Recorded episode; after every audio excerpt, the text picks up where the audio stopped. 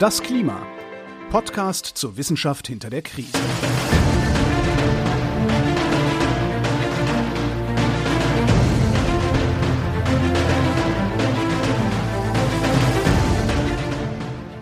Hier ist das Klima, der Podcast zur Wissenschaft hinter der Krise. Wir lesen den aktuellen Bericht des Weltklimarats und wir erklären den aktuellen Stand der Klimaforschung jeden Montag mit Claudia Frick und Florian Freistetter. Hallo alle zusammen. Hallo. Wir sind bei Kapitel 2 des zweiten Teils des Sachstandsberichts angelangt. Wir haben ja in der letzten Folge Kapitel 1 zu Ende besprochen. Das war noch alles ein bisschen, ja, wie soll man sagen, ähm, äh, wirtschaftswissenschaftlich, politikwissenschaftlich, ähm, ja, sozialwissenschaftlich. Also da war jetzt viel von Risikoeinschätzung und äh, Lösungsstrategien und sowas die Rede weniger von dem, was man sich denkt, wenn man Klima hört. Also da ging es jetzt gar nicht um Wetter und Regen und äh, warme Meere und tote Fische und schmelzenden Polarkappen und sowas. Aber ja, man muss ja auch wissen, wenn man mal so ein wissenschaftliches Risiko identifiziert hat, äh, was man dann mit diesem Risiko anstellt. So,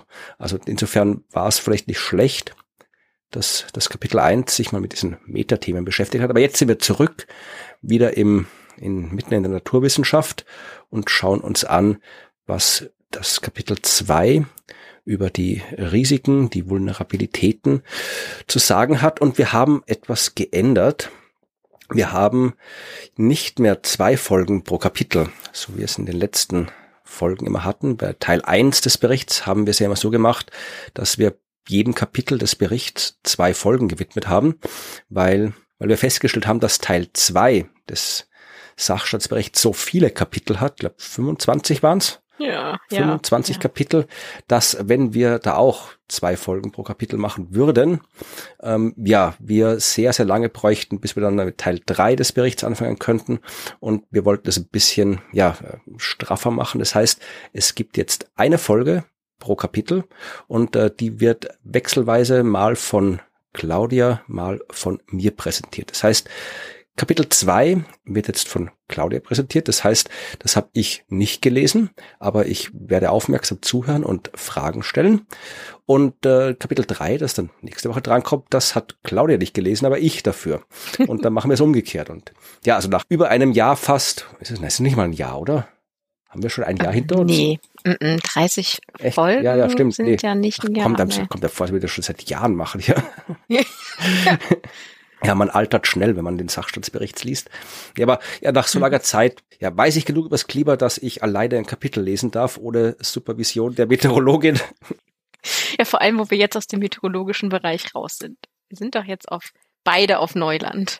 genau. Ja, also nur, dass ihr nicht wundert, also es wird jetzt der, wir werden zwangsläufig ja vielleicht ein bisschen weniger besprechen von dem Inhalt, aber wir werden trotzdem natürlich immer noch äh, schauen, dass wir einen halbwegs vernünftigen Einblick in die Kapitel geben. Wir werden weiterhin den gesamten Bericht durchbesprechen, aber nur noch eine Folge pro Kapitel, weil wir wollen den dritten Teil ja auch irgendwann besprechen. Der soll nicht zu lange rumliegen, weil der wird am 4. April erscheinen. Das ist vor kurzem bekannt gegeben worden. Und der 4. April ist ja schon bald. Das heißt, ähm, wenn alles nach Plan läuft, werden wir uns im September irgendwann den dritten Teil widmen können. Ja, wow. und damit es soweit wird, damit das alles klappt, fängt Claudia jetzt an. Erzähl uns was über das zweite Kapitel. Worum geht's? Ja, dann lass uns über Kapitel 2 reden, das äh, sich tatsächlich mit Land- und Süßwasserökosystemen beschäftigt und äh, deren Services. Also der Titel ist tatsächlich Terrestrial and Freshwater Ecosystems and Their Services, also ihre jetzt mal so plump auf Deutsch übersetzen, ihre Dienstleistungen. Also es dreht sich tatsächlich darum, wie ähm, die Ökosysteme, die wir hier so auf, auf der Landoberfläche haben, verändern, wie sich die Süßwasserökosysteme, also Flüsse und Seen, äh, verändern und wie sich das auf uns auswirkt, also auf die Menschen. Das meint er mit their services, also ihren Dienstleistungen, wie sie sich quasi auf unsere Versorgung mit ähm, Lebensmitteln oder solche Dinge auswirken. Ich habe aber tatsächlich einen anderen Arbeitstitel für das Kapitel gefunden und zwar, ähm, das ich nenne es liebevoll, das Kapitel, das mich mit Pinguinen überrascht hat. Ja, ja. Wo, wo, wo, laufen die denn rum? Also du wirst es erzählen vermutlich mal, aber. Ja, ja, sie sind also an mehr an einer Stelle in diesem Kapitel sind mir Pinguine begegnet und ich habe jedes Mal ein pinkes Herzchen daneben gemalt und mir beschlossen, ich muss es dann jedes Mal kurz erwähnen. Ja, ich bin gespannt auf die Dienstleistung der Pinguine. ja, genau. Kapitel 2 hat tatsächlich schon äh, knapp 240 Seiten, also mit mit allem natürlich wieder, ne, mit Quellenangaben und großen Tabellen. Es sind viel mehr Kapitel als in Teil 1 und trotzdem sind die Kapitel auch noch länger als in Teil 1. Das äh, war ein Schockmoment. Ja, aber am Ende, der ganze Bericht ist minimal kürzer als Teil 1. Also ja. irgendwo muss dann wieder was weggehen auch. Sonst äh, ist das eine Paradoxie. Ja, ein bisschen, it's bigger on the inside. Ich bin mir nicht sicher. So, dann gehen wir mal, gehen wir mal rein. Also es gibt ganz, ganz viel darüber zu erzählen. Ähm, die starten natürlich wie immer mit dem wo kommen wir eigentlich her ne? und wo starten wir, worum geht es und äh, das habe ich ja im Prinzip schon genannt, also es geht um diese Ecosystem Services, diese Leistungen der Ökosysteme und wie sie für unser ähm, Wohlergehen und Überleben der Menschen, aber auch der Tiere und Pflanzen ähm, notwendig sind. Und ich hatte noch mal überlegt, ob Wohlergehen eine gute Übersetzung ist, aber tatsächlich steht im Text immer wieder Wellbeing. Da fällt mir keine, also ja, müssen wir warten, bis mal eine deutsche Version rauskommt, so wie beim letzten Bericht, wo die mhm. Summary dann vielleicht auch auf Deutsch veröffentlicht wird. Ja. Da steht dann was drinnen, aber. Ja, also das würde mich dann tatsächlich interessieren, ob man das vielleicht doch besser anders übersetzen kann. Ja, ähm, die sprechen dann, also es geht jetzt viel um Artenvielfalt, Pflanzen und Tiere natürlich und ähm, was das für Konsequenzen hat, wenn die sich verändern oder wie die sich überhaupt verändern dank des Klimas und dessen Veränderung. Und diese Sachen waren bisher, das sagen sie auch klar, nur sehr begrenzt möglich zu beurteilen.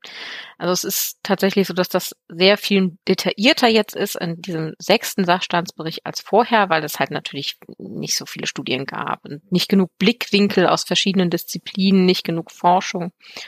Und äh, deswegen starten wir hier quasi mit etwas, was jetzt viel detaillierter ist als in den früheren Berichten, wo es dann viel mehr um die Verflechtung der Zusammenhänge zwischen den Süßwassersystemen und den Landsystemen geht, viel mehr um die biologische Vielfalt, viel mehr um die Wechselwirkung mit möglichen Anpassungsszenarien.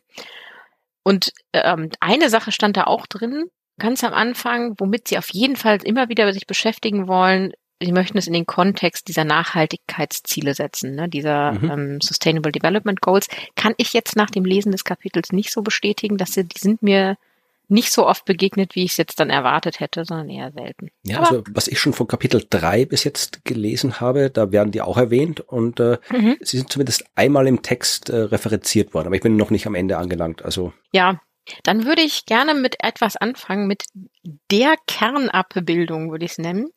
Und ich wusste bisher nicht, dass sie diese Art der Abbildung einen so wunderschönen, schrecklichen Namen hat, wie sie sie trägt. Und zwar ist es Abbildung 2.11.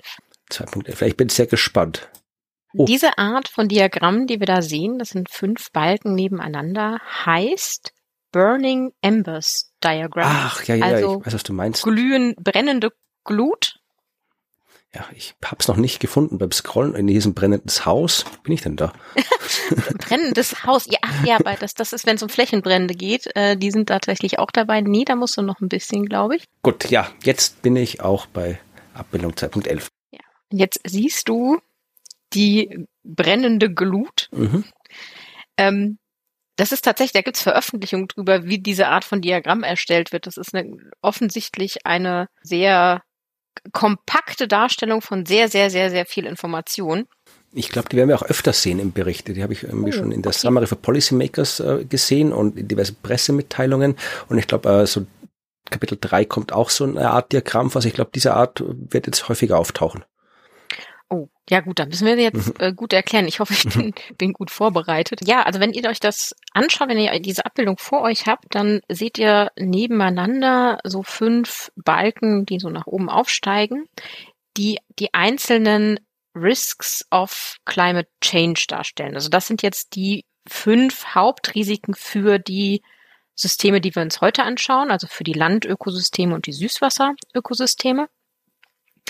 Und diese Balken sind gefüllt eben mit, naja, ich würde sagen, ja, mit brennender Glut.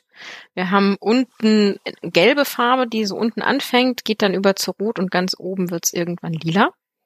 Und diese Farben sind nicht auf allen Risiken gleich verteilt, denn diese Farben geben an, wie das Level der beobachteten oder der zukünftigen, des zukünftigen Risikos sich darstellt. Also wenn das gelb ist, dann ist das, was man bisher beobachtet oder das, was man bei dem bei einer bestimmten Temperatur erwartet, ein, ein moderates Risiko. Ja, also vielleicht einmal, damit man sich wirklich ja. gut vorstellen kann. Also diese mhm. Balken, äh, die haben natürlich auch eine Temperaturachse. Also nach oben hin geht die Temperatur, also es ist so Schritt 0 Grad, 1 Grad, 2 Grad, 3 Grad, 4 Grad, 5 Grad. Das ist hier der globale Temperaturanstieg. Und mhm. die Farbe, die dann da diese Balken füllt, zeigt das Risiko. Also wenn dieser Balken zum Beispiel komplett weiß wäre, dann äh, würde das heißen, es gäbe, egal wie weit die Temperatur ansteigt, gäbe es bei keiner Temperatur gäbe es irgendwie eine Änderung im Risiko oder irgendwie ein höheres Risiko. Wenn er komplett. Also jedenfalls keine, die wir, die man messen oder beobachten kann. Genau. Wenn er genau. komplett äh, violett wäre, dann wäre bei jeder Temperatur, also da wäre auch jetzt schon das. Risiko extrem hoch. Und so sieht man halt zum Beispiel, ja, bei 0 Grad ist nix, bei 1 Grad ist es vielleicht gelb und dann, ja, dann wird's bei 2 Grad wird's rot oder vielleicht wird's auch erst bei 3 Grad rot oder erst bei 4 Grad rot. Und genau das zeigt uns eben dieses Diagramm. Je, je lila, lilaner. Lila. Sagt man das? Lilaner, lilaner, je lilaner. Sagen wir einfach je violetter. Ähm, je, je violetter das, äh, dieser Balken angefüllt ist, desto ja, ärger ist mhm. es, weil desto weniger muss die Temperatur ansteigen, damit dieses Risiko tatsächlich eben sehr hoch wird. Ja, genau. Das, das ist so die, die Kernaussage und vielleicht schaut man sich halt mal im Detail an, um es besser zu sehen, weil, wie gesagt, die sind nicht gleich verteilt. Also alle haben von gelb bis, bis violett ausgefüllt, aber die Verteilung, wo fängt denn jetzt, wo ist denn der Übergang, die ist unterschiedlich. Und wenn man mal auf den linken Balken schaut, da haben wir den Biodiversity Loss, also den Verlust an Biodiversität, an Zusammensetzung unseres Ökosystems an Pflanzen oder Tieren. Und bei 0 Grad, also da sind wir ja schon, also da sind wir ja schon weg. Man sieht da nämlich auch bei ähm, 1 Grad Temperaturanstieg, das ist schon so grau unterlegt, ähm, 2011 bis 2020, ne? also da sind wir gerade. Und da sieht man, da ist es gelb. So, also das, das heißt, wir bemerken schon Biodiversitätsverlust, aber es ist moderat. Bei 2 Grad sind wir eigentlich schon fast violett. Ja, das geht sehr schnell. Also da, da ist kaum ja. rot, sondern da geht's von gelb, orange, rot und dann der Rest bis ja. oben hin ist mit der, lila der Übergang, angefüllt. Genau. Der Übergang ist super schmal. Das ist ein ganz schmaler Korridor quasi, den wir da haben. Also zwischen ein Grad moderat und ungefähr zweieinhalb, ab zweieinhalb Grad Erwärmung ähm, zum, ne, zum Referenztemperatur, ähm, ähm, Zeitwert, der Referenztemperatur, Zeitwert, was für ein Wort. Zur Referenzperiode, ab da haben wir schon ein ganz hohes Risiko für unsere Biodiversität. Und das ist ein echt schmaler Bereich.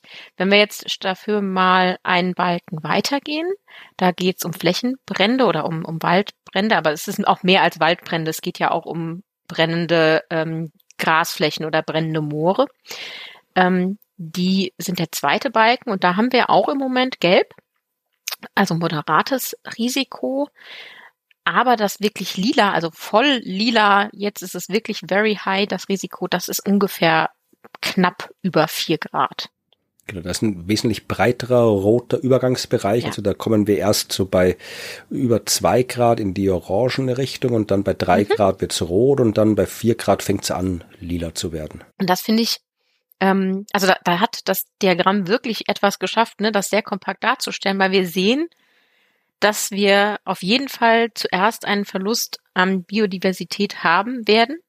Ja, und etwas später werden wir Probleme kriegen mit vielen Bränden von Wäldern oder Grasflächen. Und was Sie jetzt hier noch auflisten, sind noch weitere Risiken, sind dann die Baumsterblichkeit, also Tree Mortality. Da geht es tatsächlich dann um ähm, ja das Überleben von Bäumen abhängig von Verfügbarkeit von Wasser, von äh, natürlich ein wenig beeinflusst auch von Feuern, aber auch von ähm, Schädlingen oder ähm, ja von von tatsächlich äh, Misswirtschaft, die da kommt. Der vierte Balken ist äh, Kohlenstoffverlust, also Carbon Loss. Was natürlich. Hat man sich da vorzustellen? Das ist im Prinzip so, dass unser Ökosystem ja ähm, Kohlenstoff bindet, ne? Also sei es jetzt zum Beispiel, ähm, äh, wir haben ja viel über Permafrost gesprochen, mhm. ne? Ähm, und solche Sachen, da wird dann zum Beispiel Kohlenstoff frei. Aber es geht natürlich auch darum, dass die Bäume zum Beispiel, wenn sie nicht mehr da sind, natürlich auch dazu beitragen, dass, dass das Ökosystem weniger Kohlenstoff bindet, dafür ist aber mehr in der Atmosphäre.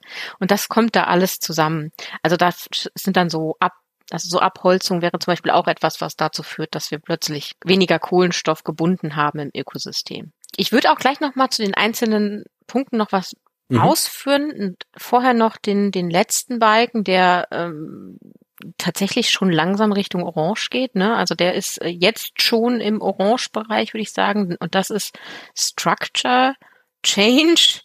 Ähm, das eigentliche ist das Ecosystem Structure Change, also eine Veränderung der Ökosystemstruktur. Also so ganz großflächig, dass die Ökosysteme sich verschieben, dass die äh, zusammenschrumpfen, solche Sachen. Und das hat natürlich auch einen, einen Einfluss äh, auf, auf das Funktionieren dieser Systeme und ihre Möglichkeit, uns Menschen zu, ja, am Leben zu erhalten, um es mal zu sagen, wie es ist. Genau, also diese Sachen sehen wir in diesem Diagramm und wir sehen zusätzlich noch so Punkte. Ich weiß nicht, ob du die schon gesehen hast. Ja, ja genau. So, sind so kleine Punkte neben den verschiedenen Leveln, die geben nochmal an, und da sind wir wieder bei unserer normierten Sprache, ähm, wie sicher sie sich sind, dass hier eine äh, dieser Übergang stattfindet. Also wie sicher ist dieses Risikolevel, das sie angeben. Und die Punkte, äh, es gibt nicht einen, der, äh, doch es gibt nur einen einzigen, genau, wo sie Low äh, Confidence haben, also geringeres Vertrauen. Die meisten haben mittleres oder hohes Vertrauen. Und der Punkt mit dem geringeren ja. Vertrauen, das ist ja. bei plus vier Grad und also das ist dann, ja, das ist dann auch Wenn wir egal. da sind, es, ja genau. Wenn wir da sind, hm, ob es dann erst bei fünf passiert. ja. Genau, also das ist nochmal schön, also wirklich eine tolle Art von Diagramm. Ich finde aber halt, obwohl ich ja so ein großer Fan von Diagrammen und Abbildungen bin, die, die mir sehr helfen, äh, ist es so kompakt, dass ich mehr, also man braucht mehr Informationen, um damit erst anfangen zu können. Deswegen würde ich mal ganz kurz in diese fünf Risiken reingehen, damit wir schon mal einen Überblick haben und im Anschluss dann in ein paar von denen genauer reingucken. Mhm.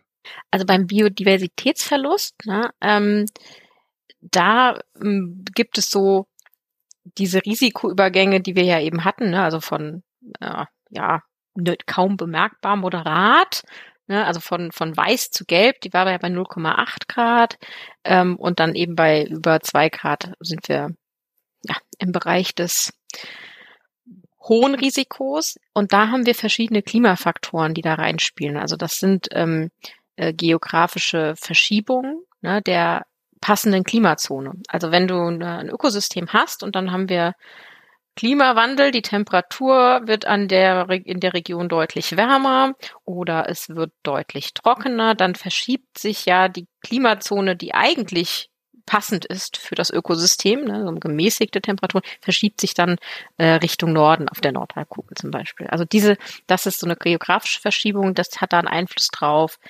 Ähm, oder ein gänzlicher Verlust der Klimazone, die es gibt, also Arktis und Antarktis besteht die Gefahr, dass diese Klimazone verschwindet. Ähm, und das sind so die Hauptpunkte, die hier so einen Einfluss darauf haben, was die Biodiversität angeht. Ich gehe dann auch später gerade auf den Teil ein bisschen genauer ein, weil ich den sehr spannend finde. Aber man sollte auch im Kopf behalten, dass es hier auch andere Faktoren gibt. Also Landnutzung, ne? also wenn wir unser Land zupflastern oder ganz viel Landwirtschaft betreiben, dann verändern wir das Ökosystem und damit die Biodiversität auch. Äh, wir, verschlecht, wir verschlechtern den Lebensraum. Ne? Also wir verschmutzen die, die Luft, die Umwelt, wir düngen, wir bringen neue invasive Arten mit aus Versehen oder mit Absicht. Und ähm, ja, da kann sehr viel passieren. Bei den, ähm, ich, ich weiß gar nicht, Wildfire, ob es da so eine wirklich gute Übersetzung gibt, weil ich finde, Waldbrand ist halt nicht das, das, das Richtige. Ja, ich weil, weiß nicht. Waldfeuer klingt halt, ja, doch ein Feuer, das außer Kontrolle gerät. Ja, so Wildes Feuer. Nee. Also laut Wörterbuch ist es ein Waldbrand, Buschbrand, Buschfeuer, nicht zu kontrollierender Brand, verheerender Großflächenbrand, Lauffeuer. Okay, ich nehme verheerender Großflächenbrand. Okay. Da äh, haben wir tatsächlich so, so Klimafaktoren natürlich, die das Risiko total erhöhen. Ne? Also die, die Stärke und Dauer wird natürlich sehr stark beeinflusst durch höhere, höhere Temperaturen und durch niedrigere Niederschlagsmengen. Das heißt, wir wissen natürlich schon sehr genau aus unserem ersten Kapitel, was wir gelesen haben, in welchen Bereichen der Welt wir davon mehr erwarten. Spannend fand ich auch, dass noch ein weiterer Klimafaktor die ähm, das Absinken der relativen Luftfeuchtigkeit ist. Also da, wo es die Luft sehr trocken ist, steigt dann eben auch das Risiko. Das hatte ich irgendwie noch nicht so im Kopf, dass die Luftfeuchtigkeit da an sich auch eine Rolle spielt. Ja, aber da haben wir eben auch Abholzung, die dann noch einen Einfluss drauf hat. Brandrodung, ne, wir Menschen machen ja sowas auch gerne mal mit Absicht. Ja, da passiert viel. Ja, sobald wir denen nochmal äh, im Bericht begegnen, werde ich mich damit genauer auseinandersetzen. Das ähm, ist tatsächlich zwar durchaus ein Teil von diesem Kapitel, da gibt es auch eine FAQ zu, zu diesen Flächenbränden. Ähm, da haben wir jetzt aber nicht so viel Zeit, äh, darauf einzugehen. Und falls wir ihnen nochmal begegnen, würde ich dann aber mir die Zeit nehmen also so geht's dann weiter mit diesen mit diesen letzten drei äh, Hauptrisiken, die die es noch gibt. Also die die das Waldsterben, ja, die Baumsterblichkeit. Da haben wir die Klimafaktoren, die dafür verantwortlich sind oder die da reinspielen aus dem Working Group 1 Teil, ne, Temperaturanstieg, geringerer Niederschlag, mehr Trockenheit, häufigere und viel stärkere Dürren, die dann aber eben indirekt solche Sachen beeinbringen wie eben mehr Anfälligkeit für ähm, Schädlinge ähm, oder eben Absterben von, von Wurzeln oder Bäumen aufgrund von Trockenheit. Der Kohlenstoffverlust, da hatte ich eben schon gesagt, was wir da so, was da Klimafaktoren sind und was da so andere Faktoren sind wie Abholzung oder Straßen und Infrastruktur, äh, ähm, ja, die wir da so hinbauen. Äh, und bei dem äh, Strukturveränderungen, da haben wir ganz wichtige Faktoren vom Klima haben wir eben auch diese die, ja, mittleren und extremen Temperaturen, die veränderte Niederschlagsmenge und äh, das finde ich jetzt hier noch recht wichtig, ähm, wenn man so die Ökosysteme betrachtet, wo liegen die, das veränderte Timing. Also wenn ähm, das der Niederschlag plötzlich zu einer anderen Zeit fällt, zu der die Pflanzen und Tiere, die dort leben, das Wasser jetzt gerade nicht so dringend brauchen, weil ihre Wachstumsphase da nicht ist. Dafür in der Zeit, wo sie ihre Wachstumsphase haben, kein Wasser fällt, verändert das natürlich auch die Struktur des Ökosystems. Ja, das ist ja tatsächlich was, was äh, auch uns bei uns Menschen schon mittlerweile fast eine Rolle spielt, dass auch bei uns mhm. quasi die Jahreszeiten und das Timing nicht mehr zusammenpasst, mhm. wenn man sich so simple Sachen wie Schulferien oder sowas anschaut. Also wenn du jetzt irgendwie im ja. Juli oder August Ferien hast, dann äh, ist es fast schon zu heiß, um irgendwo in den Süden zu fahren. Wenn du eben, äh, weiß nicht, mhm. Februar oder März äh, äh Semesterferien hast, dann liegt kein Schnee mehr, um Skifahren zu können. Also allein da merkt man schon, dass sich hier die, die einen Strukturen, die einen Zyklen nicht mehr an die anderen Zyklen halten und zusammenpassen. Das ist echt ein, ein Ding, das dann uns beeinflusst, mhm. dass wir merken und dass unsere Ökosysteme sehr stark beeinflussen wird. Und wie, wie, ich ja, wie wir ja eben gesehen haben, dass im Prinzip das Risiko dafür ist jetzt ja schon im Bereich von gelb-orange, also es geht langsam zu, zu Richtung High, von moder moderat zu, zu hohem Risiko. Dann habe ich jetzt für das Reintauchen in die richtig tiefen Themen würde ich einmal gerne, damit würde ich anfangen, über Süßwasser und Extremereignisse sprechen. Also da gehen wir ins Wasser, ja, weg vom Land hin zum Wasser. Und ähm, danach, im zweiten Teil, würde ich gerne über das Land reden und über ja die Reaktionen, die Arten, Tiere und Pflanzen also und Gemeinschaften zeigen und zeigen werden im, als Resultat auf dem Klimawandel. Dann auf ins Wasser. Genau, ab ins Wasser. Und zwar starten wir so mit, da musste ich ein bisschen, ein bisschen äh, erstmal schauen, was sie damit genau meinen. Sie haben mich dann von, von Observed Discharge gesprochen und ich dachte, okay, was meinen sie jetzt genau? Und tatsächlich meint äh, Discharge in dem Kontext, dass es so die Abflüsse sind. Also wie viel Wasser fließt denn da jetzt wo durch und wohin? Also der Durchtransport des Wassers, also wie viel Wasserdurchlauf hat so ein Fluss. Und das sind natürlich sehr ja, komplexe Systeme, so Flusssysteme. Und da ist es dann interessant zu wissen, dass die an sich Flüsse schon komplex sind, also bei uns ja auch, ne? Also äh, ich, Gott, ich weiß schon gar nicht mehr, welche Flüsse überall zur Mosel hinfließen ähm, und wie sie unsere Landschaft teilen. Die teilen ja zum Beispiel auch Landökosysteme durchaus ein, ne? weil Flüsse sind teilweise ja unüberwindbare Hindernisse. Ähm, dass das aber nicht überall auf der Welt so ist. Also wir haben ja auch weltweit Flüsse, die periodisch mal austrocknen.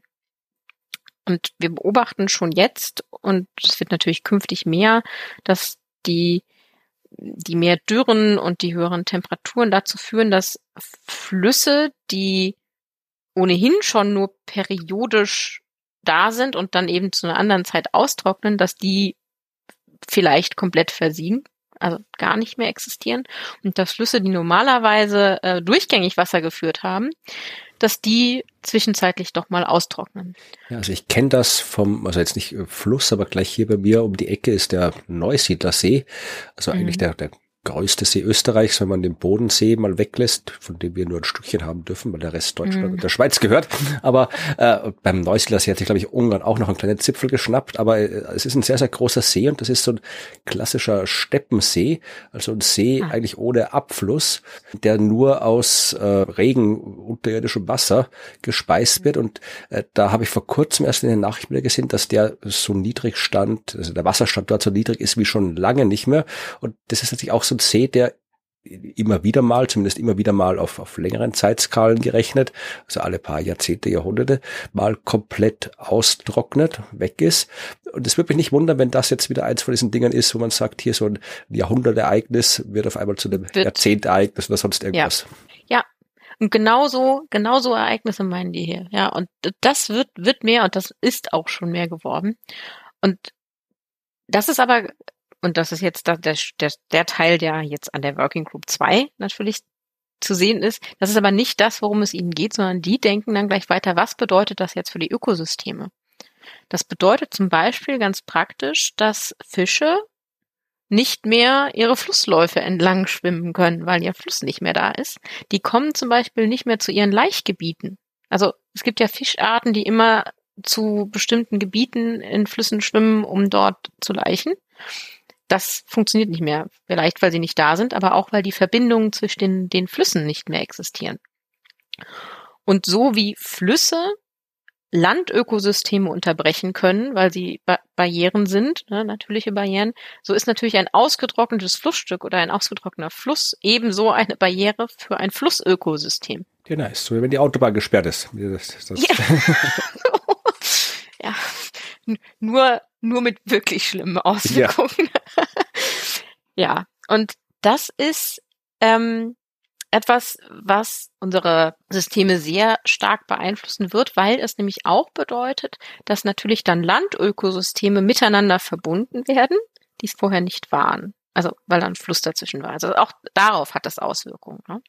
Und dazu kommen noch ganz viele andere Dinge. Also zum Beispiel äh, zählen sie noch auf, dass es natürlich auch Seen gibt, die ja normalerweise teilweise gefroren sind, die jetzt aber auftauen oder mehr auftauen und dadurch viel mehr Wasser verdunsten kann, was die Luftfeuchtigkeit erhöht, was dazu führt, dass Wasser verloren geht, dass man da so einen veränderten äh, äh Wärmetransport zwischen Wasser und Luft hat, was die Temperatur in dem, in dem See verändert.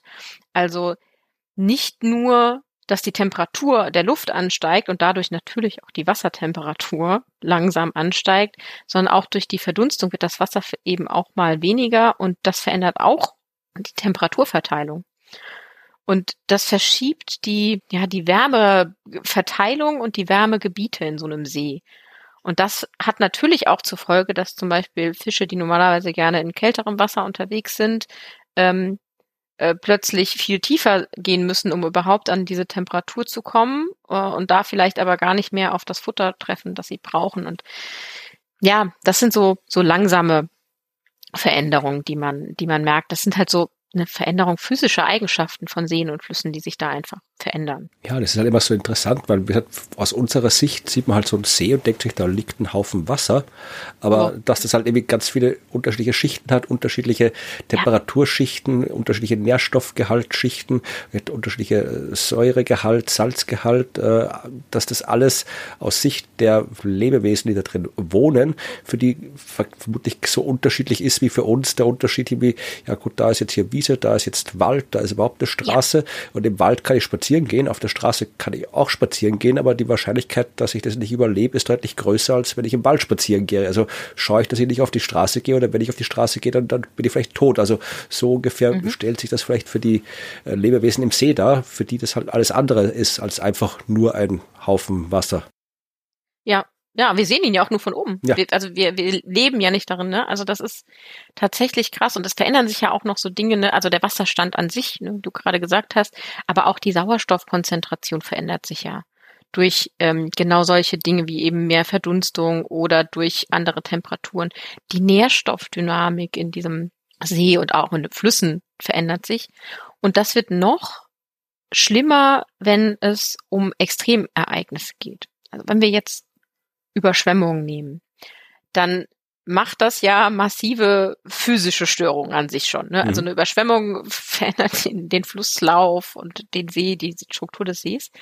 Ähm, aber so eine gemäßigte Überschwemmung, und das fand ich jetzt auch spannend in dem Teil, sagen sie, hat ja auch positive Auswirkungen. Also indem sie zum Beispiel Holzschutz anliefert, also neues Material wie Nährstoffe, ist ein bisschen mehr äh, ähm, zur Vielfalt in Lebensräumen beiträgt, feine Sedimente mit ähm, ähm, mit anschwemmt oder wichtige Nahrungsquellen vom Land quasi in, in, ins Wasser bringt. Ja, und das hilft, glaube ich, auch so der Erosion entgegenzuwirken, weil dann immer wieder, wenn du so, so, mhm. äh, so meandernde Flüsse hast in so Deltas, die schwemmen halt immer wieder so Sediment darauf und wenn du da jetzt das irgendwie eindämmst, mhm. diese Flüsse zum Beispiel, ich glaube in, wie heißt das große Teil in den USA, Mississippi, ähm, wenn, wenn sie den da im, im Delta, den haben sie da auch irgendwie, weil der halt immer wieder überschwemmt ist oder überschwemmt worden ist, über die Ufer getreten ist, mhm. ist er halt dann irgendwie eingedämmt worden und kanalisiert worden zum Teil. Und ja, jetzt erodiert ihnen der ganze Rest dort weg und wird jetzt mehr geschwemmt, weil durch die Überschwemmungen, die nicht mehr stattfinden, nichts mehr nachgeliefert wird.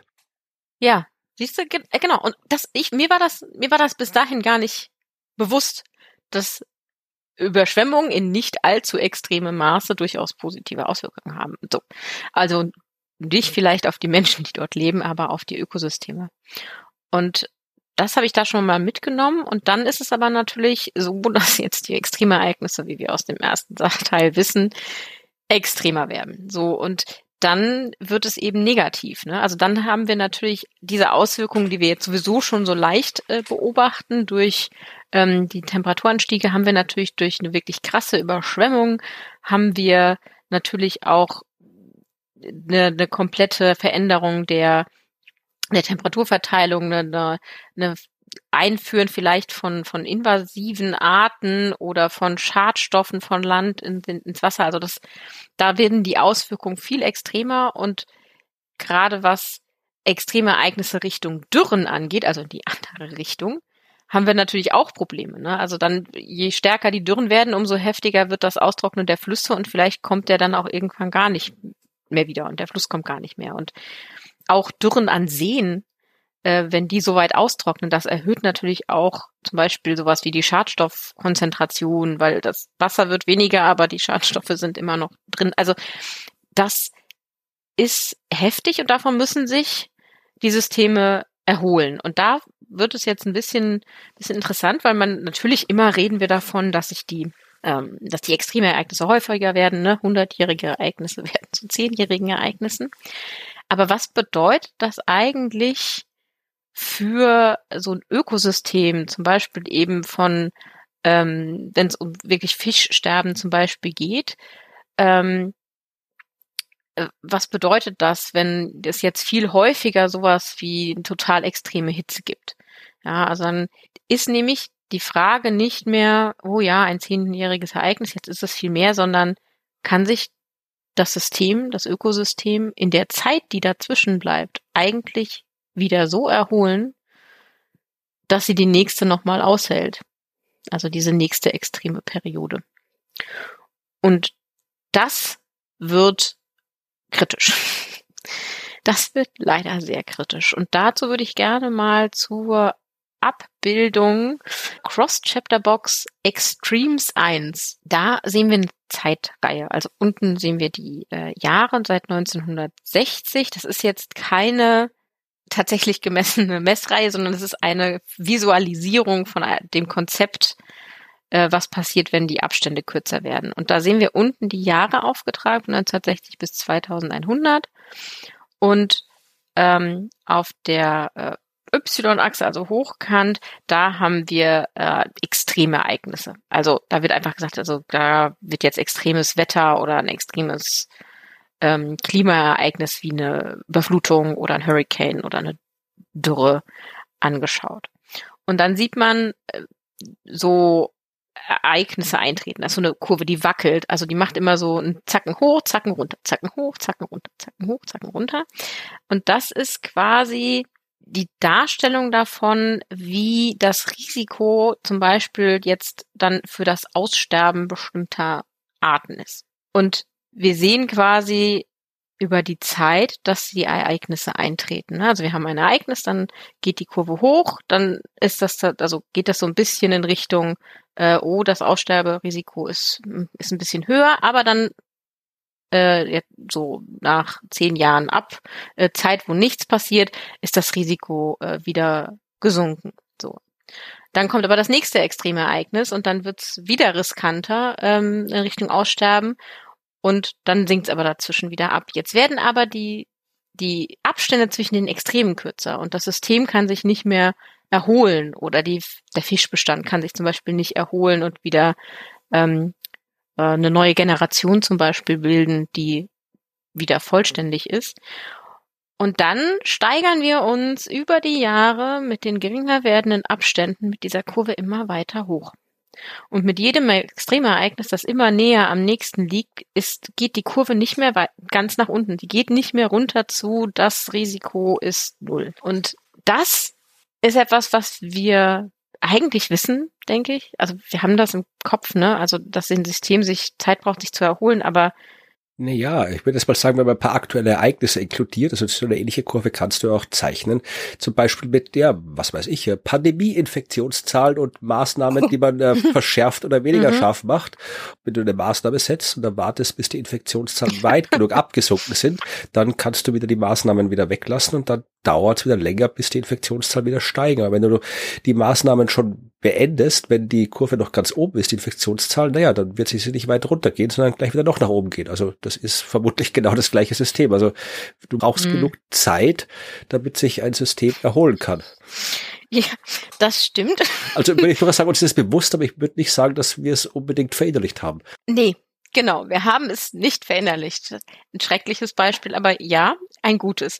So, und zusätzlich dazu kommt jetzt noch, dass wir nicht nur die Extremereignisse in einem häufigeren ähm, Rhythmus kriegen, sondern dass sie auch noch länger sind. Ja, also längere Dürren ähm, zum Beispiel. Und dass sie eben auch noch extremer werden. So. Und diese ganzen Komponenten spielen dann da rein, dass irgendwie ein System, das eigentlich momentan noch gut resilient ist, also gut damit umgehen kann, wenn so ein Extremereignis eintritt, dass es das auch noch drei, vier Mal mitmacht, aber dass es mit jedem Mal immer unwahrscheinlicher wird, dass das System das noch übersteht.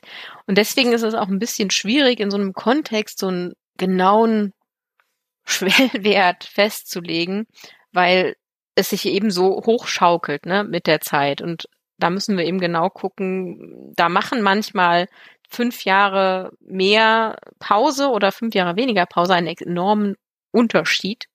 Und ähm, ja, das, die, An die Abbildung visualisiert das sehr, sehr schön, also dass diese Erholungszeit abnimmt, dass der extreme Ereigniszeit zunimmt und also ja, also man guckt da drauf und denkt sich, ja, ich sehe das sich hochschaukeln und das Desaster am Ende. Umso mehr es sich hochschaukelt, kann man mal sagen, dass man generell eine geringere zum Beispiel äh, Wärmetoleranz sich ausbildet, ähm, weil einfach es gar nicht möglich war, sich zwischendrin abzukühlen. Was in der Abbildung nicht zu sehen ist, was aber auch wichtig ist, ist, dass der Zeitpunkt der Extremereignisse total relevant ist und je nachdem, wann es ist, unterschiedliche Einflüsse haben kann. Also ein Extremereignis im Frühling, wie eine Überschwemmung im Frühling, hat andere Auswirkungen als eine Überschwemmung im Herbst. Sowohl auf die Pflanzen andere Auswirkungen als auch auf die Tierwelt zum Beispiel. Und dieses Timing ist ziemlich wichtig. Also zum Beispiel, wenn man jetzt den, äh, den in der Brutzeit bestimmter Vögel, äh, die auf dem Boden äh, nisten, eine Überschwemmung hat, gibt es eher ein größeres Problem für diese Spezies, als wenn es zum anderen Zeitpunkt stattfinden würde. Das heißt, wir können auch gar nicht sagen, ähm, das Ökosystem X ist immer so resilient, sondern das ähm, hängt auch davon ab, wann passiert jetzt eigentlich das Extremereignis, welches ist es und welche Arten von Tieren und Pflanzen sind betroffen. Das ist hochkomplex und ich habe darüber bisher noch nicht so nachgedacht, wie komplex es ist, aber nachdem ich das mir jetzt angeschaut habe, da muss doch einiges noch dran geforscht und getan werden und da wird ja jetzt auch noch viel beschrieben. Gut, das wäre es zu Süßwassern und Extremen. Sie haben natürlich ähm, auch noch dazu geschrieben, wie man jetzt zum Beispiel da ähm, mit umgehen kann, wie man damit arbeiten kann, also so Anpassungsmaßnahmen, die man durchführen kann. Zum Beispiel eben bestimmte ähm, Aspekte auf verschiedenen Größenskalen zu beachten. Also es gibt so komplette Ökosysteme, also sowas wie die komplette Landstrich zum Beispiel, ähm, die man betrachten kann. Dann gibt es aber auch so kleine Habitate, die dann zum Beispiel innen drin in so einem einer einem Landstrich sind, dass man die äh, einzeln betrachten kann und Dinge tun kann und dann nochmal, dass man in so einem Habitat, in so einem kleinen Gebiet, in dem eine ein bestimmtes Ökosystem herrscht, dass man da dann nochmal auf die einzelnen Arten und die einzelnen Populationen bestimmter Tiere und Pflanzen eingehen kann. Und da ähm, kann man eben zum Beispiel Dinge machen, wie wir versuchen, den Stress, wie zum Beispiel Fischen, einzustellen oder zu verringern, damit äh, Fischpopulationen sich schneller erholen können, zum Beispiel ne, von so einem Extremereignis, wo wir da jetzt rumgefischt haben im See. Und dann kommt ein Extremereignis, dann sollten wir vielleicht doch mal nicht mehr fischen, dann kann sich das System besser erholen. Und da haben sie so verschiedene Maßnahmen aufgelistet. Ähm, und da werde ich auch gleich dann nochmal einsteigen, so ein bisschen in Richtung, ähm, was passiert denn da bei Tieren? Was machen wir denn bei Tieren? Insbesondere natürlich bei Pinguinen.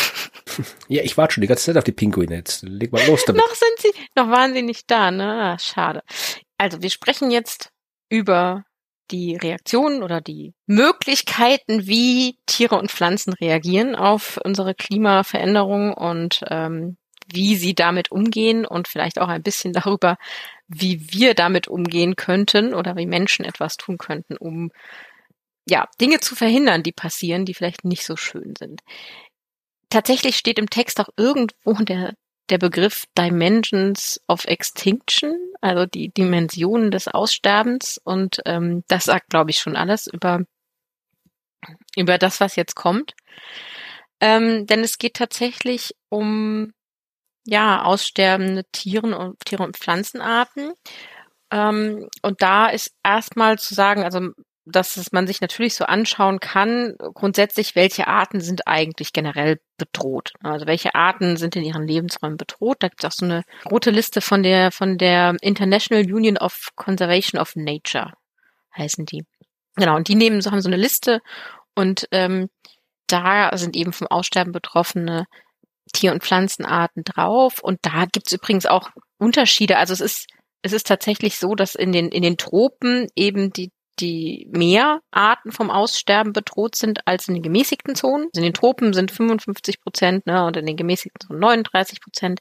Dann unterscheiden sie auch, das geht so, schon so ein kurzer, kurzer Blickchen in dein, dein nächstes Kapitel, dass es im Süßwasser zum Beispiel deutlich höher ist als in, in ozeanischen Gebieten. Ja, und das ist auch bei Tieren und Pflanzen natürlich Unterschiede gibt. Also es sind mehr Tiere, Tierarten vom Aussterben bedroht als Pflanzenarten. Und ja, dazu gibt es nämlich auch eine schöne, in Anführungsstrichen schöne ähm, FAQ. Das ist auch die erste, die FAQ 2.1, die die Frage beantwortet, werden durch den Klimawandel Arten aussterben? Jo, Äh, ja, die Antwort lautet ja. Im Prinzip, also die sagen natürlich nicht yes. Ich hätte es schön gefunden, wenn da yes steht, aber da steht dann natürlich, ja, der Klimawandel stellt bereits jetzt seine große Bedrohung dar äh, und ähm, Tiere und Pflanzenarten werden wahrscheinlich aussterben. Und dann gehen sie aber direkt dazu über, dass das natürlich äh, nur, nur in Anführungsstrichen passiert, wenn wir Menschen nicht Maßnahmen ergreifen, um die Widerstandsfähigkeit von Naturgebieten und äh, Lebensräumen ja zu schützen und wiederherzustellen oder wiederherzustellen, wenn wir sie eben schon kaputt gemacht haben. Ähm, interessant ist auch, dass sie tatsächlich in der FAQ sagen, also wir können einzelne Arten, die uns besonders am Herzen liegen, ähm, ja, unterstützen, indem wir eben weniger sowieso noch zusätzlichen Stress auf sie ausüben durch menschliche Aktivitäten jedweder Art. Ähm, und das fand ich jetzt ein interessanter Begriffswahl, aber gut. Und so unterstützen, da meinen sie halt so verschiedene Sachen. Also zum Beispiel eben sowas wie Migration von Arten. Also, dass man eine Pflanze oder Tierart von A nach B bringt. Also, weil A, da kommen sie nicht mehr, können sie nicht mehr überleben, deswegen bringt man sie zu B. Und da gibt's jetzt eine Million verschiedene Arten, wie man das machen kann. Also man kann das passiv machen zum Beispiel, also indem man so versucht zu unterstützen, dass sie sich selbst in eine andere Richtung begeben. Dazu werde ich dann nachher auch noch ein Beispiel mit Pinguinen bringen.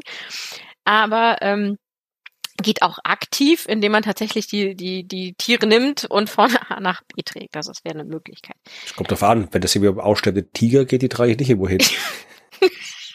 Gut, dann nimmt man Kisten.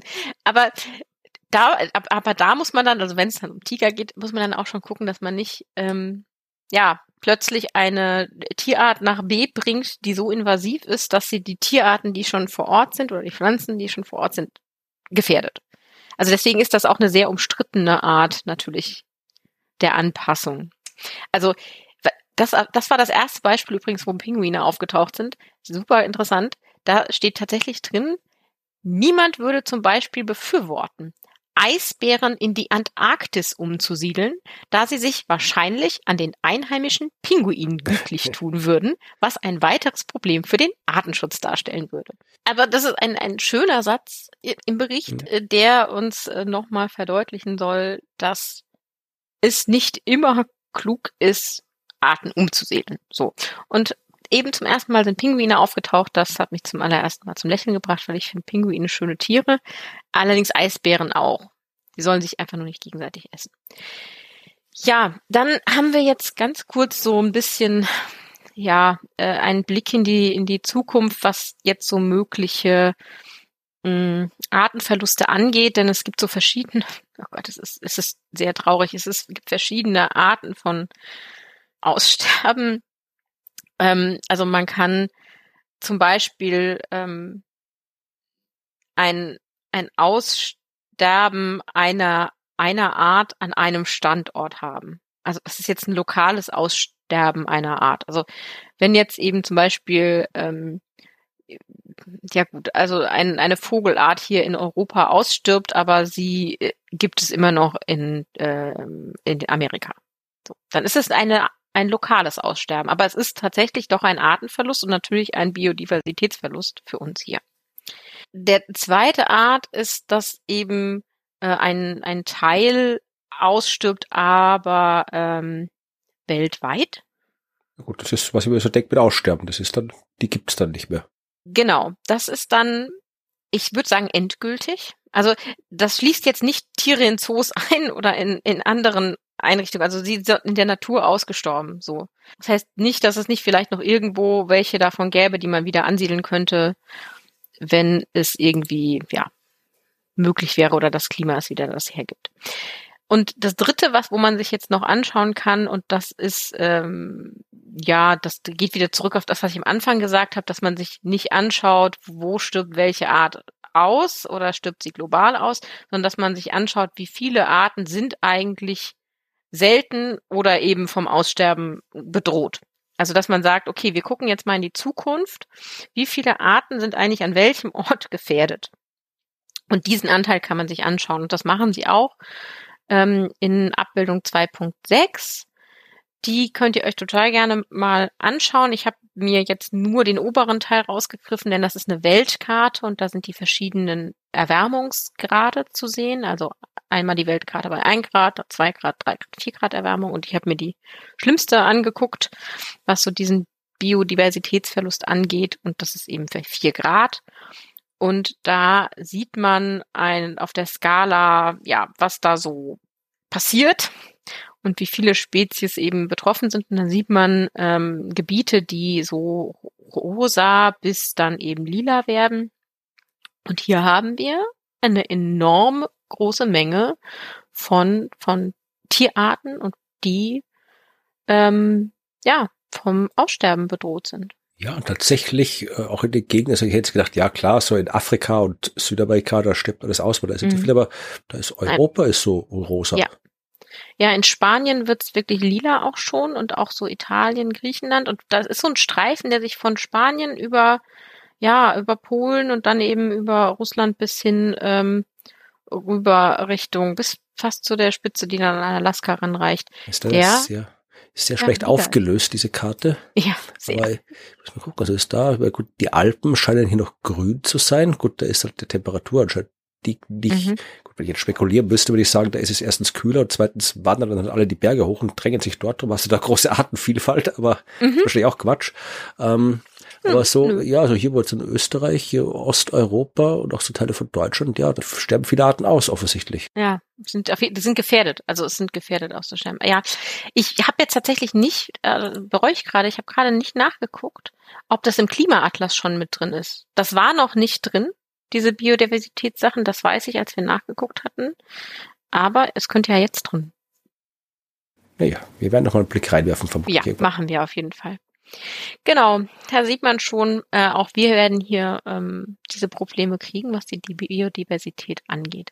Und jetzt wollte ich so ganz kurz mal so einen Ritt durch die verschiedenen ja, Dinge, die eben passieren, machen, weil das ist ja natürlich das eine, dass die Artenvielfalt sich verringert. Das andere ist, was, wie genau passiert das denn jetzt? Und du hast das schon richtig gesagt. Also diese, die verschieben sich tatsächlich auch in höhere Lagen. Ja? Also tatsächlich verschiebt sich das auf wärts, also nach oben, auf die Berge rauf, weil da ist es ja ein bisschen kühler. So, das passiert.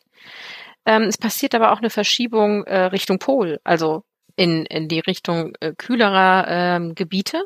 Das heißt, da verschieben sich die Arten nach, äh, äh, nach Norden auf der Nordhalbkugel und nach Süden auf der Südhalbkugel, soweit es eben geht. Also Landmasse ist begrenzt und Flüsse auch. Da passiert aber eine Verschiebung, die tatsächlich ähm, da ist und das bedeutet, dass natürlich jetzt Fische zum Beispiel plötzlich an Stellen sind, wo sie vorher nicht waren und sie fehlen an einer anderen Stelle. Dafür kommen vielleicht andere Arten nach, die in dem neuen Regime sich heimischer fühlen. Eine andere Reaktion ist dann natürlich, die auch da ja daraus resultiert, dass ähm, die Arten, die dort sind, sich eben verändern. Also man hat jetzt keine kälteangepassten Arten mehr, also die verschwinden irgendwie mit der Zeit oder wandern nach Norden. Dafür nimmt die Anzahl der wärmer angepassten Arten zu. Ja, also wir haben eine veränderte Lage auf der einen Seite, aber lokal haben wir eine veränderte Zusammensetzung unserer, unseres Ökosystems. Also das ist tatsächlich so, das sagen sie auch, es gibt eine Zunahme des Artenreichtums auf Berggipfeln. Ja, tatsächlich. Genau, die gibt es und die, äh, die wird es geben und es gibt eine Abnahme des Artenreichtums in den, in den tieferen Lagen. Also das gibt tatsächlich auch mit, mit Vertrauensniveau angegeben. Das hat nämlich eine mittlere Evidenz und eine hohe Übereinstimmung. Ja, und das, diese, diese veränderte Zusammensetzung hat natürlich Auswirkungen auf die Interaktion der Arten miteinander. Ne? Also das ist ganz, ganz klar und ähm, da müssen wir uns ein bisschen mit befassen. Und da hatten wir ja auch schon ne, diese Verbindungen der Flüsse, die da jetzt eine Rolle spielen. Was passiert, ne, wenn der, die, die Tierarten sich nicht ausweichen können und da neue Arten hinzukommen, die alten sind aber noch da, nicht mehr so gut angepasst, das ist schon ähm, eine interessante Sache, die da passiert und etwas, was man wahrscheinlich vor Ort beobachten muss, weil das kann man alles so, so genau, ne, was genau passiert denn an einem lokalen Ort, ist gar nicht so einfach vorherzusagen. Dann haben wir als nächstes noch eine zeitliche Verschiebung. Ne, wir hatten es ja schon mit der, mit dem äh, Vorverlagerung von Frühlingsereignissen zum Beispiel. Dadurch haben wir eine Verlängerung der äh, Vegetationsperiode, also der Zeit, in der da Pflanzen wachsen. Ähm, das hat Auswirkungen auf die, die, natürlich die Pflanzenwelt und dadurch natürlich auch auf die Tiere, die ihre Nahrung zu anderen Zeitpunkten oder länger finden. Äh, ist übrigens auch im, im Wasser so. Also Phytoplankton, ne, das Zeug, das da aus Licht und so weiter ähm, äh, ja, äh, Lebensmittelgrundlage für Fische äh, bringt, ähm, verändert sich dann, gleichen die Fische auch früher. Also das, es gibt eine zeitliche Verschiebung, die wir beobachten. Und dann, jetzt wird's sehr interessant, da wurde ich auch sehr hellhörig, gibt es eine physiologische und eine morphologische Veränderung. Also Physiologie ist ja ähm, so die innere Zusammensetzung, das, was wir so in uns tragen. Und Morphologie ist das ähm, unsere äußere Gestalt. Und auch da sehen wir Veränderungen in unserem Ökosystem und in den Arten. Also man ähm, sagt zum Beispiel, man erwartet eigentlich, also es wurde mal, mal erwartet, ähm, dass die man eine verringerte Körpergröße äh, als Reaktion auf der Arten auf den Klimawandel hat. Also es wird dann vermehrt Arten geben, die die kleiner sind. Allerdings hat man darin dann doch nur ein geringes Vertrauen. Ähm, das hat man jetzt kann man das mit dem Vertrauensniveau äh, versehen, konnte man bisher nicht. Und es gab dafür aber nur schwache Beweise. Da bin ich jetzt echt zu wenig Biologe, um das verstehen zu können, warum mm. wir kleiner werden sollen. Meine, äh, Ach haben, so. Ich habe gedacht, wenn sie größer, wenn ich, wenn ich jetzt irgendwie größer bin, habe ich mehr Oberfläche, kann ich die komme mit der Hitze besser klar. Ähm, ja, aber der Stoffwechsel wird mit zunehmender Körpergröße äh, temperaturbedingt dann eingeschränkt. Ja, das ist doch wieder recht, ja. Nicht ich, der, der Bericht. Okay. Das, genau, also das war so die Vermutung, aber das kann man im Moment noch nicht, äh, ähm, nicht wirklich belegen. Man hat wirklich nur ganz schwache Beweise, was zum Beispiel die Verringerung der Körpergrößen bei Landtieren angeht. Ähm, bei äh, äh Süßwasserbakterien, Plankton und Fischen ähm, hat man zwar so eine Verschiebung äh, ähm, durchaus mal dokumentiert, aber man hat da eben noch geringes Vertrauen drin. Und dann noch zum Schluss etwas zum, also was ich öfter mal höre von ähm, Menschen, die meinen, das wäre alles nicht so schlimm, das mal regelt doch die Evolution. Naja, die braucht ein bisschen. Ja, genau. Also das, also es bedeutet, wir reden darüber, dass Arten äh, oder Populationen sich heißeren Bedingungen ausgesetzt sind, sich dann genetisch äh, verändern, so dass sie zum Beispiel eine höhere Wärmetoleranz aufbringen oder mit weniger Wasser auskommen. So. Das funktioniert allerdings ja, also Sie sagen, also kann höchstens funktionieren bei Arten, die sehr kurze Generationszeiten haben, also Insekten. ähm, das sind ja auch die einzigen, wo man tatsächlich evolutionäre Auswirkungen dokumentieren konnte, Insekten. Ähm, Säugetiere, äh, dafür geht der Klimawandel leider zu schnell. Ich wollte gerade sagen, wenn du da irgendwie so ein äh, großes Tier bist, das, keine Ahnung, vielleicht irgendwie zwei, drei äh, Nachkommen kriegt und im Leben und die, die dann irgendwie nochmal 20 Jahre brauchen, bis sie selbst irgendwie Nachkommen kriegen können, ja klar. Also sind unsere Modelle schon einmal durchgelaufen in drei Generationen. Da wird evolutionsmäßig nicht viel passieren. Nee, genau. Und das, also den Zahn kann man da wirklich den Leuten ziehen, das, das funktioniert nicht. Und ähm, es ist auch, also diese, dieses Tempo des Klimawandels ist nicht nur eine, Be Grenze dieser Nat natürlichen Anpassung, die quasi passiert oder die man erwartet. Es ist auch eine Grenze für ähm, Veränderung von Verhalten, ne? also von wegen Fische, Leichen plötzlich woanders. Der Klimawandel geht zu schnell. Die kommen da gar nicht hinterher, die Tiere und die, die Pflanzen oder ähm, ja, veränderte Verbreitung äh, an, an, an neuen Orten sich ansiedeln. Das geht so schnell, dass Tiere und Pflanzen da gar nicht hinterherkommen. Also das ist nicht nur die Evolution, die nicht schnell genug ist, sondern auch alles andere ähm, hat durch die Schnelligkeit des Klimawandels einfach eine natürliche Grenze der, der Anpassungsmöglichkeit erreicht. Toll. Da können wir uns die Zukunft mit einem Haufen äh, angepassten Insekten teilen. Ja, toll. ja, und da würde ich jetzt tatsächlich gerne so, so zum äh, äh, letzten Teil, Richtung letzter Teil kommen, nämlich tatsächlich über Anpassungsmaßnahmen reden und dann kommen auch die Pinguine. Ähm, denn es gibt so verschiedene natürliche oder ja menschenunterstützte Anpassungsmaßnahmen. Ähm, da redet man häufig von Ecosystem-Based Adaption, also ökosystembasierte Anpassung, also von der Anpassung in einem bestimmten Ökosystem vor Ort. Das sind keine globalen, sondern lokale Anpassungen. Also zum Beispiel sowas wie die Wiederherstellung von Flusssystemen zur Verringerung von Hochwasserrisiko, also dass man die Begradigung zum Beispiel zurücknimmt ähm, oder damit man da eben bessere Wasserqualität bekommt. Ähm, ja, Schaffung von Naturgebieten, Naturschutzgebieten, um dann eben ja Temperatursenken zum Beispiel zu ähm, ermöglichen. Also da gibt's sehr verschiedene mögliche Anpassungen und die sind immer ortsspezifisch, also hängen vom Ökosystem vor Ort ab und den lokalen äh, Gegebenheiten, die dann auch durch den Klimawandel und das Regime vorgegeben werden. Und da kommen Sie jetzt zu diesen Voraussetzungen für, für diese Anpassungsmaßnahmen und äh, was da gegeben sein muss. Und die größte, die da steht, ist Zeit. Okay, wunderbar. Ja, und da steht also, viele dieser Maßnahmen brauchen einfach Zeit, um sich, also um umgesetzt zu werden, um sich zu etablieren. Also Bäume zum Beispiel, die müssen wachsen. ähm, und das, das ist natürlich alles, alles Dinge, also es fehlt so, also den, aber das hat mich dann, also das, das folgte für, für mich so direkt aufeinander beim Lesen und ich dachte, ja, toll.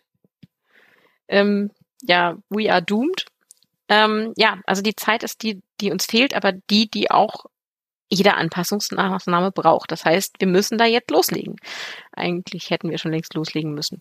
Ja, und dann nennen sie noch so andere Voraussetzungen. Also es muss am richtigen Ort passieren. Ähm, man muss die geeignete Regierungsebene adressieren. Ach, wer soll das sein? Ja, weiß ich auch nicht, welche das, welche das sein soll. Und man muss alle Betroffenen mitnehmen, äh, also staatliche, nichtstaatliche Akteure. Man muss die Landwirtschaft mit einbeziehen. Ähm, interessanter Punkt war auch, man muss die, die Einkommenssituation der lokalen Bevölkerung verbessern. Ich, ich, bin immer noch bei der geeigneten Regierungsebene hängen geblieben. Ja, also ich meine, äh, ich glaube, das Problem ist, man muss mal eine geeignete Regierungsebene installieren, bevor man sie adressieren kann. Also man braucht einfach erstmal eine, die zuhört. Ja, eh. ja, okay, aber äh, man sieht schon, ähm, was so zu tun ist und äh, da würde ich jetzt gerne mal in ein Fallbeispiel einsteigen. Die haben nämlich ganz viele genannt und ich habe mir natürlich das mit dem Pinguin rausgesucht. Und jetzt geht es darum, dass wir afrikanischen Pinguinen dabei helfen, sich an den Klimawandel anzupassen. Okay. Das wollen wir nämlich machen, weil wir wollen ja Pinguine schützen. Und wir reden über den afrikanischen Pinguin mit dem schönen lateinischen Namen. Und ich kann kein Latein, also es tut mir leid. Spheniscus demersus. Ich habe kein Bild davon. Entschuldigung, ich muss das schnell mal googeln. Das ist der Brillenpinguin. Ist er das? Oh, how cute. Wie schön, das passt. Oh, der Brill. Oh, okay, gut. Oh, wir müssen. Ja, okay. Also wir reden über den afrikanischen Pinguin, den Brillenpinguin. Und das ist tatsächlich die einzige ähm, Pinguinart, die auf dem afrikanischen Festland ansässig ist und dort brütet. So, in einer Handvoll Kolonien in Südafrika und Namibia. Und die Population ist schon um 66 Prozent gesunken. Also wir haben 66 Prozent der Population bereits verloren seit äh, 1900 bis heute. Ähm, zwei Drittel davon sind weg. Ähm, es sind noch äh, 2019 waren es noch ähm, gut 17.000 Paare, also 17.000 mal zwei Pinguine. Aber die Art ist auf der roten Liste. Ne? Also die rote Liste hatten wir ja vorhin schon, der Liste der gefährdeten Arten. Also man geht davon aus, und wenn der Trend so anhält, wie er jetzt ist, dass in naher Zukunft dieser Brillenpinguin praktisch ausgestorben sein wird. Praktisch deshalb, weil in Zoos kann man es natürlich immer noch die Art erhalten, aber es ist eben kein, kein auf der Erde vorhandene Art mehr. Ja, und bisher, also früher, war es so, dass die Art hauptsächlich dadurch beeinflusst wurde oder reduziert wurde, dass man eher, ja, man hat Eier gesammelt, ähm, man hat gejagt, Pinguine gejagt und das war die Hauptbedrohung und das ist heute anders. Heute überwiegen ähm, Aspekte des Klimawandels. Ja gut, aber das ist ja dem Pinguin egal, ob wir ihn jetzt direkt oder indirekt umbringen. Ja. Ich glaube, es ist ihm ziemlich egal, aber es zeigt, also ich finde gerade dieser Vergleich zeigt nochmal, wie, wie tödlich, also wir haben die vorher gejagt und direkt umgebracht. Und jetzt ist einfach, wir machen das Gleiche nur über den Klimawandel. So. Ja, und da gibt's ähm, zwei Aspekte, die ich jetzt aufzähle, die da besonders ähm, reinspielen, die den besonders beeinflussen und beeinträchtigen. Und das erste ist die Verbreitung der Beutetiere. Denn Darüber wirst du wahrscheinlich äh, im nächsten Kapitel sprechen. Die Beutetiere der Pinguine haben sich äh, ja verlagert, also deutliche mehrere hundert Kilometer äh, Richtung Osten äh, verlagert. Und da haben wir ein kleines Problem. Das Problem ist, dass das jetzt so viel zu weit ist. Und zwar nicht für Pinguine per se. Also Pinguine können, das, das steht da auch, und das habe ich auch nochmal nachgelesen, dass Pinguine tatsächlich bis zu 400 Kilometer von ihren Kolonien entfernt auf Nahrungssuche gehen können. Ich weiß nicht, wie die 400 Kilometer schwimmen, aber offensichtlich no problem for them. Okay, ich überlege gerade, wie lange die brauchen dafür, was die machen in der Zwischenzeit, ob die da irgendwo Pause machen, so ein bisschen am, am Brücken liegen und treiben oder gut, gut die werden wissen, was sie tun. Die Otter. ja. Ich weiß es auch nicht, aber das, das, das funktioniert, das funktioniert aber nicht in der Brutzeit. In der Brutzeit entfernen die sich nicht mehr als 20 Kilometer von der Kolonie. Und wenn da keine Fische sind, ja, können sie weder sich noch ihre Nachkommen ernähren. Das heißt, das ist ähm, der eine Teil, der durch den Klimawandel quasi diesen Pinguin bedroht. Der zweite ähm, sind die extremen Hitzewellen, die wir haben, also deutlich äh, direkter jetzt der Einfluss. Ähm, und tatsächlich war es früher so, dass die da noch so Höhlen gebaut haben, in denen sie genistet haben, offensichtlich, also so äh, Lehm-Kothöhlen. Ähm, aber heute nisten die tatsächlich häufiger auf dem offenen Boden direkt und die ähm, ja Temperaturen steigen, die haben unfassbaren Hitzestress und da ist es tatsächlich häufiger so, dass eben passiert, dass die, die Elternvögel quasi ihre Nester verlassen und die Eier und die Küken dann eben zurücklassen und die sterben. Wenn sie das nicht tun, kommen auch noch zunehmende Sturmfluten, die die Nester überfluten und denselben Effekt haben. Und dann kommt ein Satz, der sehr äh, deutlich ist. Und da steht, das Überleben des afrikanischen Pinguins in freier Wildbahn hängt vom Erfolg der Anpassungsmaßnahmen ab. Also wenn wir nichts tun, um jetzt diese Pinguinart zu schützen, also wir können das nicht mehr durch Klimawandel halt, halt aufhalten, verhindern, weil das läuft noch zu lang. Wir müssen tatsächlich jetzt was tun, um diesen Pinguin anzupassen. Ähm, sonst haben wir ihn nicht mehr. Und da ist kommen natürlich verschiedene Sachen, ne? also Verbesserung des Zugangs zu diesen Nahrungsressourcen. Dazu haben die zum Beispiel äh, versucht, den Fischereidruck in unmittelbarer Nähe der, der Brutkolonien zu verringern. Also die fischen dort nicht mehr während der Brutzeit. Und ähm, das hat auch positive Auswirkungen gezeigt, wo ich so denke, ja, offensichtlich. aber gut, man muss das natürlich mal wissenschaftlich untersuchen. Ähm, man hat aber auch versucht, die Brutkolonien näher an die Beutetiere zu verlagern. Also man hat so Pinguinattrappen hergestellt aus, aus Gummi und Beton und hat die dann so ein bisschen weiter Küste, also an der Küste verschoben und aufgestellt und äh, hat dann so äh, äh La Pinguinlaute abgespielt und versucht dadurch quasi ähm, ja die Illusion einer einer Pinguinkolonie zu machen, damit die sich äh, verschieben. Aber dieser Ansatz hat sich bisher leider noch nicht als erfolgreich erwiesen. Aber sie tun es. Und das ist ein Versuch. Ne? Und das ist ja, das ist ja sehr spezifisch. Also das zielt ja auf genau eine Art in genau einem Ökosystem, an genau einem Ort ab. Eine andere Methode, die sie machen, ist kühlere Nistplätze zu schaffen. Ne? Also diese Reaktion auf Hitzestress und auf ähm, die, die Sturmfluten.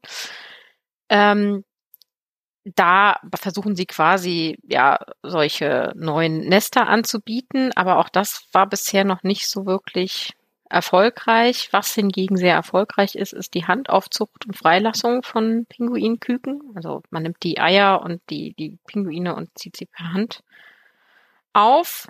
Also man entnimmt die aus hitzegestressten Nestern, wo die Elterntiere abgehauen sind und ähm, zieht sie auf und lässt sie frei. Und das macht man in der Regel auch natürlich an den Orten, wo man gerne neue Kolonien etablieren möchte. Also man lässt die Pinguine dort frei, wo man sie auch gerne brüten sehen würde. Und da, ähm, ja, da hat man tatsächlich eine seit langem bewährte Methode und die wendet man auch an.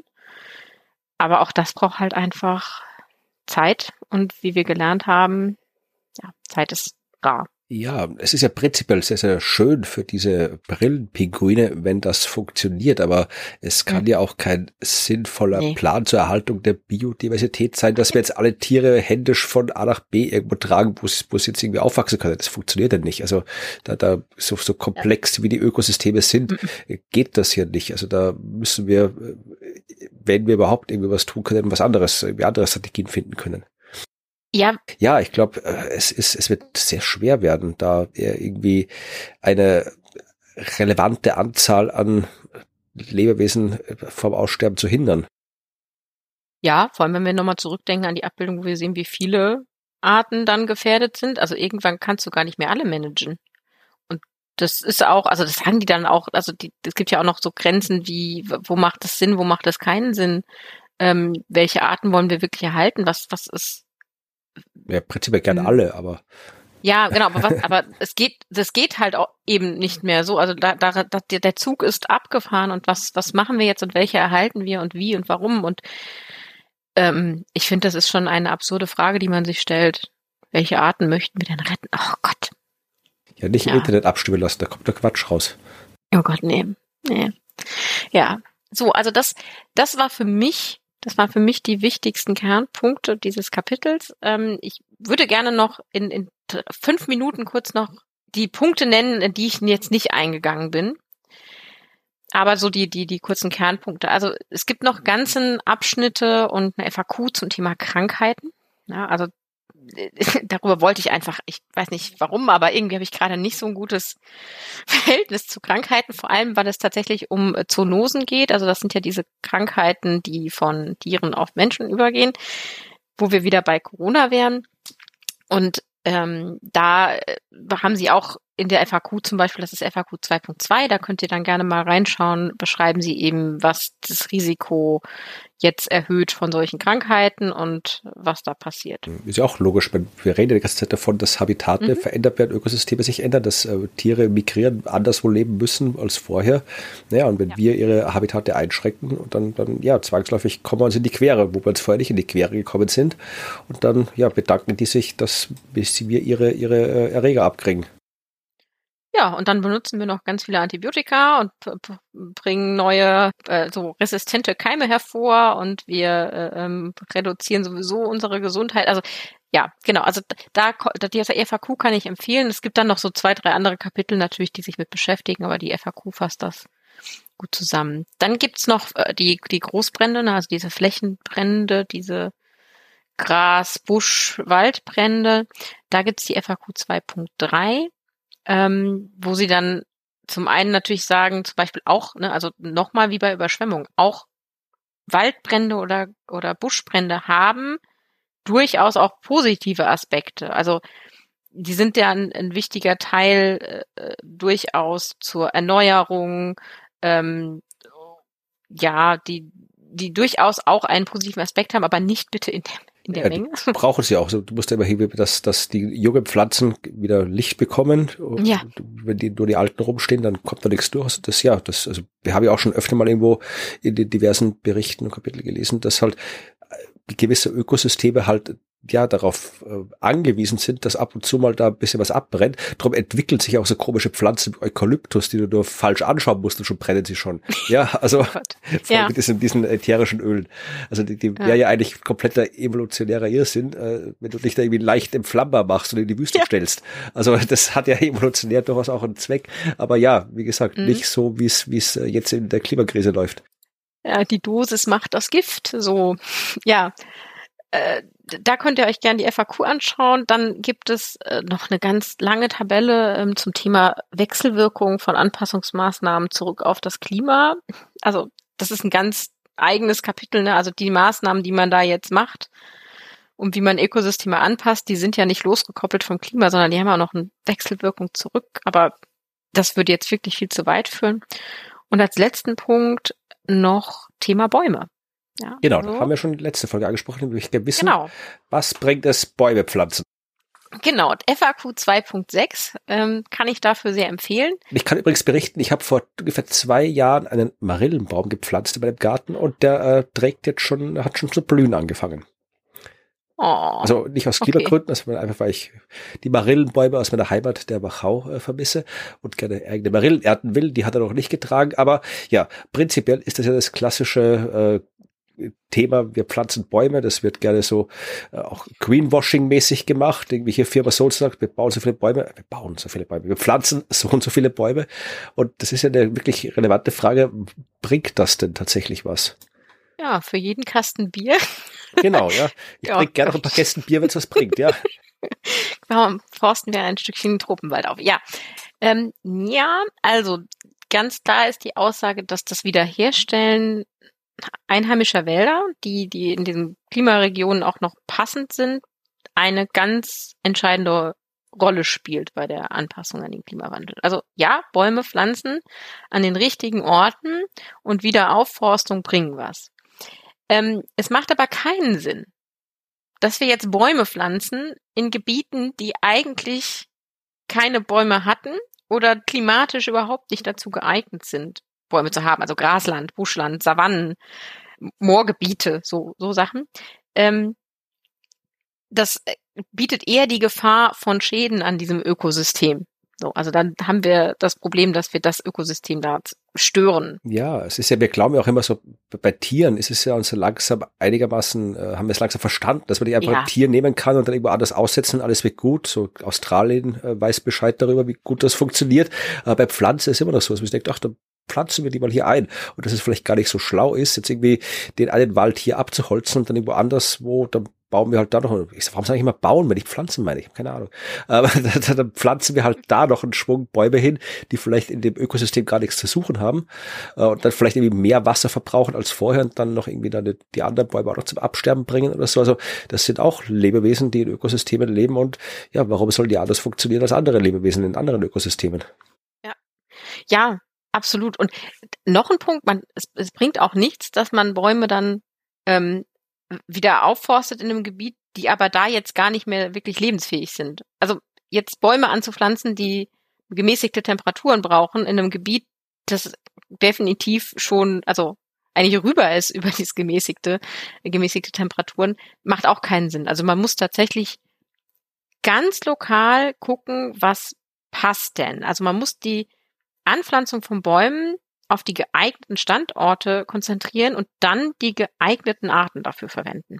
Und abschließend zu diesem Komplex Anpflanzen von Bäumen sagen sie auch noch, dass es aber zwischen den beiden Extremen, also den Gebieten, in denen Baumanpflanzen absolut Sinn macht und denen, in denen Baumanpflanzen macht überhaupt keinen Sinn, ja sehr viel Zwischenraum gibt und dass diese Entscheidung zur Wiederaufforstung oder generell Aufforstung von einem Gebiet, wenn es da jetzt noch keine Bäume gab, also deutlich darüber hinausgehen muss, ob diese Bäume jetzt einen positiven CO2-Einfluss äh, ähm, haben. So, also man muss auf die Ökosysteme achten, man muss die äh, die Auswirkungen auf die Ökosysteme, aber auch auf die sozialen Systeme, die man vor Ort hat, berücksichtigen. Also einfach Bäume pflanzen wild in der Gegend, keine so gute Idee. Bedacht Bäume pflanzen, richtige Art am richtigen Ort, sehr gute Idee. Wer hätte das gedacht? Es lohnt sich, ja. wenn man nachdenkt, bevor man was macht. ja, es ist, es ist eine verrückte Welt. Ja. Ja, interessant. Du hast es hier äh, Land und Süßwasser gemacht und äh, wie gesagt, Teil 3 habe ich noch nicht komplett durchgelesen, das Kapitel, aber es wird im Wesentlichen so sein wie deins, denn äh, da kommt dann das gleiche nochmal, nur eben mit Ozeanen und Küste an die Reihe. Mhm. Also ich habe schon, ich kann ein bisschen spoilern, äh, auch da gibt es Lebewesen, die aussterben. Auch da passieren Dinge, von denen wir nicht gern haben. Dass sie passieren, ob Pinguine vorkommen, kann ich spontan nicht sagen. Ich, aber dafür gibt es andere interessante Geschichten über Seegras zum Beispiel und Seeigel. Also äh, es wird, es wird, wir werden weiter noch ein bisschen im Wasser bleiben. Äh, in der nächsten Folge werden wir uns anschauen, was in den Ozeanen passieren wird und äh, ja, ob wir da vielleicht ein bisschen leichter oder sagen wir ein bisschen nicht leichter, sagen wir weniger schwer äh, etwas gegen die Auswirkungen der Klimakrise machen können. Und bis dahin könnt ihr uns gern noch Feedback schicken, wenn ihr das tun wollt. Und zwar an Podcast at das passiert auch immer wieder mal. Äh, es hat uns zum Beispiel, wollte ich noch erwähnen, Mark hat uns eine Nachricht geschrieben, der hat den Podcast sehr gut gefunden, sich aber beschwert, dass, oder nicht beschwert, angemerkt, dass ab und zu mal jemand im Hintergrund mit der Maus klickt, was natürlich klar ist, weil wir den, diesen Bericht äh, immer wieder mal äh, hin und her scrollen müssen und dann klickt's halt und er wollte uns, hat angeboten, uns Geld zu spenden, dass wir uns äh, Klick, Klickarme, so heißt das nicht, wie, wie sagt man? Leise. Leise, das ist das Wort, ja. Eine leise Maus kaufen. Ähm, musst du nicht, Marc. Also ähm, ich habe mir jetzt tatsächlich eine, so eine leise Maus besucht, gekauft. Ich bin mir aber nicht sicher, ob die leiser klickt als die hier. Also Hast du die schon dran? Nee, noch nicht. Ah, okay. Also ich, ich, ich habe tatsächlich auch schon überlegt, weil ich tatsächlich Misophonie habe, also ich mag bestimmte Geräusche gar nicht, ob ich mir auch so eine Maus kaufe. Das Problem ist, dass ich senkrechte Maus verwende, also so eine aufgestellte Maus und da habe ich bisher noch keine mit leisem Klick gefunden. Das muss ich noch auf jeden Fall vielen Dank, ja. äh, Marc, für das Angebot. Wir schauen mal, was sich tun lässt in Sachen Mausklickgeräuschen. Und äh, ja, wie gesagt, es gab auch gute Hinweise für Notizen-Apps und so. Ja, also das, äh, ich habe gesehen, diese, ja, ich habe mir die auch angeschaut. Äh, ich habe sie noch nicht ausprobiert, aber sie hat zumindest sehr vielversprechend ausgesehen. Also vielleicht ja. finde ich nochmal äh, eine Version, die auf einem meiner anderen Geräte läuft. Also ich habe sie benutzt, also ich habe ein, ein Microsoft-Gerät, habe sie benutzt äh, und habe damit Kapitel 2 äh, durchgearbeitet und bin äh, sehr zufrieden. Wenn ihr auch entsprechende Hinweise habt äh, oder einfach ein anderes Feedback oder Kritik oder irgendwie feststellt, dass wir was äh, Falsches gesagt haben oder irgendwas ergänzen wollt, was wir erzählt haben oder uns einfach nur äh, tolle Bilder von Pinguinen schicken wollt, dann macht das gerne unter podcast.dasklima.fm. Wenn ihr die ganzen Abbildungen sehen wollt, die wir besprochen haben, dann findet ihr die entsprechenden Informationen unter dasklima.fm. Das ist die Seite, wo der Podcast veröffentlicht wird. Da gibt's auch die ganzen Show Notes, also die Links, weiterführende Informationen Informationen, Zusammenfassung von dem, was wir gesprochen haben und eben auch die Abbildungen, über die wir gesprochen haben. Könnt ihr euch alles anschauen. Ihr könnt äh, unsere Podcast auf den diversen Podcast-Plattformen bewerten. Ihr könnt anderen Leuten erzählen, dass es diesen Podcast gibt. Ihr könnt vermutlich irgendwann mal auch wieder abstimmen bei irgendeinem Wettbewerb für den Podcast. Ich habe den jetzt äh, wieder mal bei ein, zwei Wettbewerben eingereicht. Mal schauen, was daraus wird. Und äh, ja, am meisten freuen wir uns, wenn ihr weiterhin zuhört, wenn wir den Klimabericht besprechen und die nächste Gelegenheit dafür gibt's nächste Woche am Montag, wenn wir uns mit Kapitel 3 des zweiten Teils auseinandersetzen und der Frage, was denn in den Ozeanen alles so passieren wird. Bis dahin sagen wir Tschüss. Tschüss.